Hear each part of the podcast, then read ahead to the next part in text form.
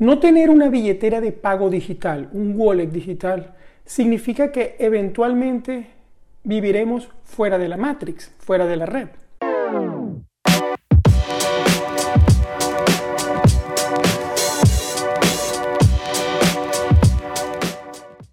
Hola, soy Mario Pérez, ingeniero y coach financiero, y hoy quiero comenzar este vídeo con esta reflexión.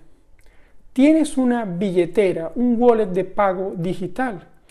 Hoy en día hacemos pagos de forma digital a través de la banca online. Pagamos a nuestros amigos y algunos servicios a través de aplicaciones o apps en nuestros teléfonos inteligentes. Ejemplo, eh, en Estados Unidos, en América se usa Cele, en España se usa Visum y en Noruega se usa Vips. Cuando te pregunto si tienes una billetera de pago digital, eh, no solo me refiero a pagar online desde la banca online o por los apps creados para pagos que se hacen desde cuentas o tarjetas de banco que están asociadas a esos apps, porque esto sigue siendo dinero fiat, como el dólar, como el euro, etc. Me refiero a una aplicación donde llevas monedas digitales, como por ejemplo las criptomonedas ¿Será que en el futuro esa será la forma de pago? ¿Será que vamos hacia una era monetaria digital? Ese parece ser el tren cuando el 80% de los bancos centrales en el mundo se están montando en el autobús de las criptomonedas. Están creando sus CBDCs, por sus siglas en inglés, Central Bank Digital Currencies. Existen proyectos como, por ejemplo, el dólar digital en América, en Estados Unidos, el euro digital en Europa, el Bitcoin en UK o el Reino Unido, la e-krona o i-krona en Suecia y aún otros proyectos más avanzados que ya están en funcionamiento como el Digital Yuan en China o el Sand Dollar en Bahamas.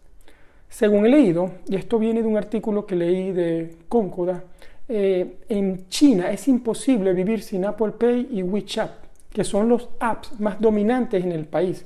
Según entiendo, son del gobierno. Eh, en otras palabras, las compañías Alibaba y Tencent tienen el monopolio de pagos digitales en China. Viendo lo que está sucediendo eh, en China, y si lo usamos como ejemplo, Quiere decir que el que construya un monopolio de pagos digitales tendrá la llave para ir ganando el poder monetario en el futuro.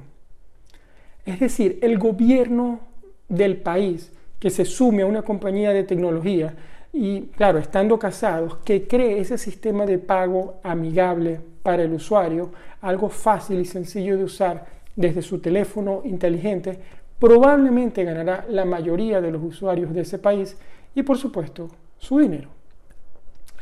¿Crees que las monedas digitales crearán una sociedad sin efectivo, sin cash? Si tienes menos de 30 años y ya hoy, ya hoy en día no usas el efectivo porque vives en un país donde es fácil de pagar todo con tarjeta, desde un euro, un dólar, una corona, o desde tu teléfono o tu reloj inteligente, por favor, déjame un comentario. ¿Qué piensas? ¿Qué te hace pensar este video?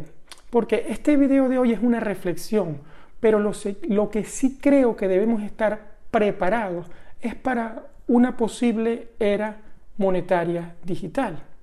Y antes de llegar a ella, que creo que vamos en camino, te invito a que hagas tres cosas. Primero, intenta seguir pagando algunas cosas con efectivo, aunque sea el supermercado, para que no desaparezca. Hay que tratar de mantener el efectivo. Eh, voy a dejarte acá en los vídeos o en la descripción una referencia a un video de Dimitri Uralot acerca de por qué usar el efectivo. Otra cosa es usar, eh, eh, crearte un wallet o una billetera para guardar tus ahorros también como una estrategia de diversificación. Y bueno, utilizar los apps también. Si te gustó este vídeo, eh, por favor suscríbete a este canal para seguir compartiendo información de este tipo. Déjame tus comentarios y ayúdame a llevar este mensaje. Esto es solo una reflexión, pero de verdad, te pregunto, ¿crees que vamos hacia una era monetaria digital o el efectivo tiene chance. Me encantaría escuchar tus comentarios y de verdad comparte este video, suscríbete a mi canal, sígueme en Instagram como arroba Mario Luis Pérez FP. Un abrazo y hasta el próximo jueves, Mario.